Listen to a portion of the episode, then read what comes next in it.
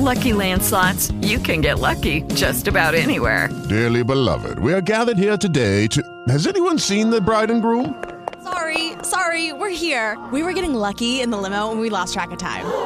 No, Lucky Land Casino, with cash prizes that add up quicker than a guest registry. In that case, I pronounce you lucky. Play for free at LuckyLandSlots.com. Daily bonuses are waiting. No purchase necessary. Void where prohibited by law. 18 plus. Terms and conditions apply. See website for details. Lucky Land Casino asking people, "What's the weirdest place you've gotten lucky?" Lucky? In line at the deli, I guess. Aha, in my dentist's office.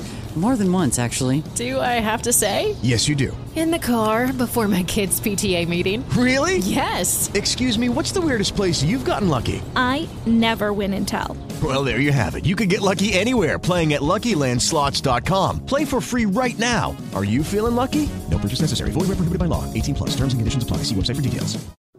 O senador é um agente político eleito para um mandato de oito anos, por meio de eleições diretas.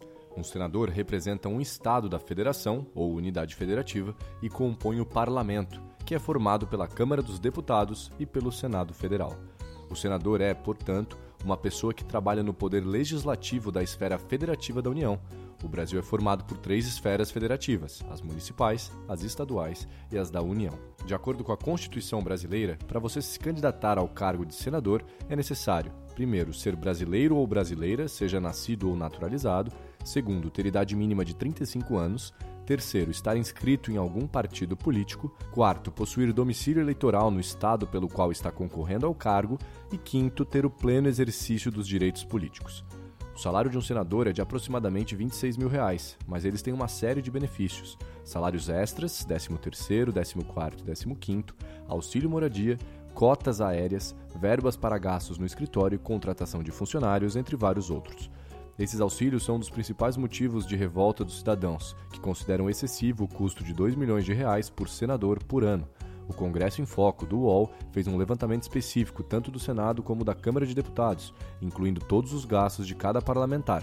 No Senado, são 160 mil reais mensalmente gastos nos auxílios odontológicos, médicos, para vestimenta e entre outros. Cada parlamentar, cada liderança partidária e liderança dos blocos tem direito a um gabinete exclusivo. Cada gabinete, por sua vez, pode ser ocupado por 11 pessoas. Nesse contexto, a gente tem os servidores efetivos, que são pessoas que têm cargos permanentes dentro do quadro pessoal do Senado Federal, ou seja, são pessoas contratadas diretamente pelo Senado por meio de concursos públicos.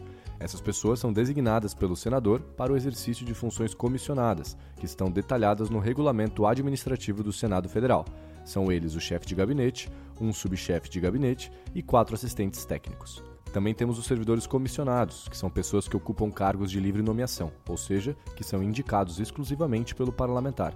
Poderão ser servidores cedidos por outros órgãos públicos da União, dos estados ou dos municípios. Os requisitos são os mesmos de qualquer pessoa que queira ocupar um cargo público e estão previstos no artigo 5 da Lei nº 8112 de 1990 ter nacionalidade brasileira, gozar dos direitos políticos, quitação com as obrigações militares e eleitorais e ter idade mínima de 18 anos. A chefia do gabinete parlamentar pode ser exercida tanto por um servidor efetivo do Senado quanto por uma pessoa que o senador preferir colocar no cargo.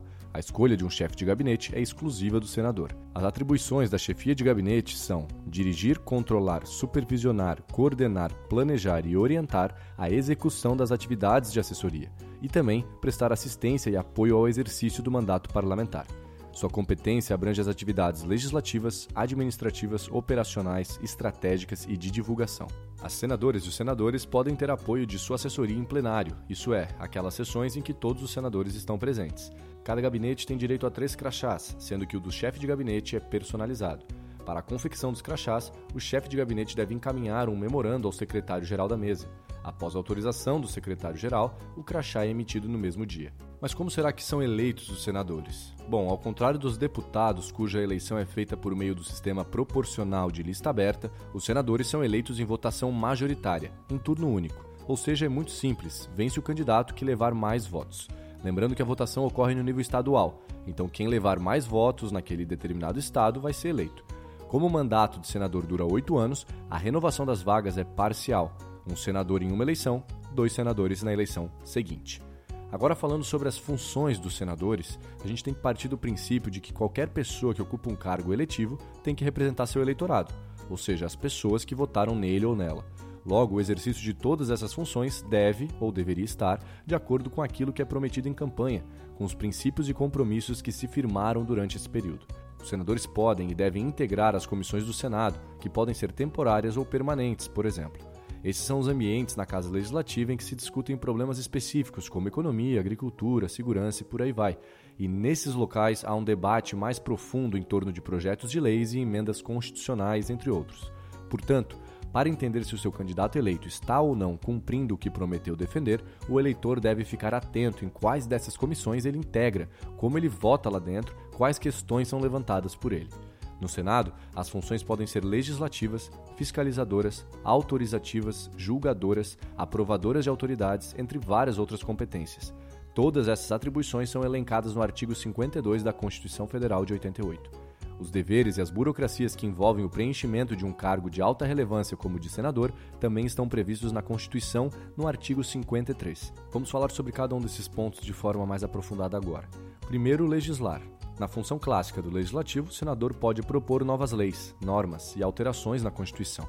Mas além dessas funções, o Senado é uma Câmara revisora, já que tem prerrogativa de avaliar e rever as propostas e projetos que já foram votados na Câmara dos Deputados, a Câmara Baixa. Salienta-se que a função de revisar e analisar as propostas enviadas por deputados é uma das funções mais importantes dos senadores, já que serão o principal grupo a utilizar um crivo e filtrar essas propostas antes que o projeto de lei, por exemplo, chegue até a presidência da República.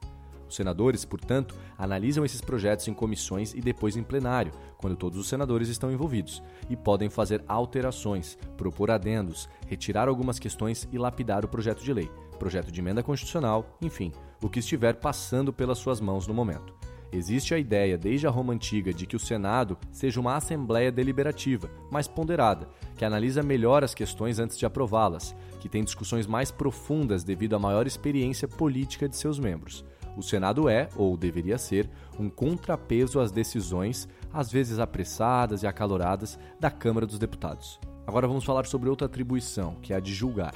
No Brasil, onde houve o impedimento de dois presidentes, a população pôde acompanhar de perto como funciona o processo de julgamento do chefe do Executivo Federal. Compete ao Senado processar o presidente e o vice-presidente da República nos crimes de responsabilidade, assim como os ministros de Estado e os comandantes da Marinha, do Exército e da Aeronáutica nos crimes de mesma natureza que sejam relativos aos seus cargos. Também cabe ao Senado processar e julgar os crimes de responsabilidade de ministros do Supremo Tribunal Federal, de membros do Conselho Nacional de Justiça e do Conselho Nacional do Ministério Público, do Procurador-Geral da República e do Advogado-Geral da União. O rito utilizado para o julgamento é a decisão dos senadores, que podem pensar do zero em uma maneira de prosseguir com o julgamento e com o processo, ou que podem utilizar de um método já testado antes pela Casa. No impeachment da ex-presidente Dilma Rousseff, houve a repetição do rito do impeachment de Fernando Collor, por exemplo mas o rito do impedimento de Collor foi elaborado pelos senadores da época, uma vez que não havia precedente de julgamento dessa natureza no Senado até então. Agora vamos falar sobre outra atribuição, que a gente chama de aprovação de autoridades. Ou seja, os senadores eles têm uma prerrogativa de função que envolve avaliar e escolher pessoas que irão ocupar determinados cargos. Cada um deles tem uma singularidade e questões que devem ser avaliadas pela Casa. Um dos cargos que o Senado Federal deve aprovar é o de ministros de tribunais superiores, como o Supremo Tribunal Federal. Ministros do STF são indicados pelo presidente da República, cuja escolha deve então ser referendada pelo Senado Federal. Nesse caso, o Senado Federal deve verificar se o escolhido preenche os requisitos constitucionais necessários para que se ocupe tal cargo, como de limites mínimo e máximo de idade, notável saber jurídico e reputação ilibada. O Senado deve ainda realizar arguição pública, ou seja, fazer uma sabatina da escolha presidencial, questionar o candidato a ministro do STF, fazer perguntas de ordem jurídica e por aí vai. Depois de realizada a sabatina pública, os senadores devem votar de maneira secreta para aprovação ou rejeição da escolha presidencial. Os cargos para os quais o Senado deve proceder desta forma e então fazer a votação para aceitar a nomeação ou não são ministros de tribunais superiores, ministros do Tribunal de Contas, presidentes e diretores do Banco Central do Brasil, procurador-geral da República, chefes de missão diplomática e outros cargos que a lei determinar. Por fim, falaremos da atribuição que envolve autorizar transações de dinheiro. É intrínseca à natureza do cargo dos senadores a autorização de algumas transações de crédito, da aprovação de contas públicas e várias outras questões. Alguns exemplos sobre questões que o Senado Federal deve autorizar são os seguintes: primeiro, autorizar operações externas de natureza financeira que sejam de interesse dos entes federativos. Segundo, fixar, por proposta do presidente da República, limites globais para o montante da dívida consolidada dos entes federativos. Terceiro, dispor sobre os limites globais e condições para as operações de crédito externo e interno dos entes federativos, de suas autarquias e demais entidades controladas pelo Poder Público Federal.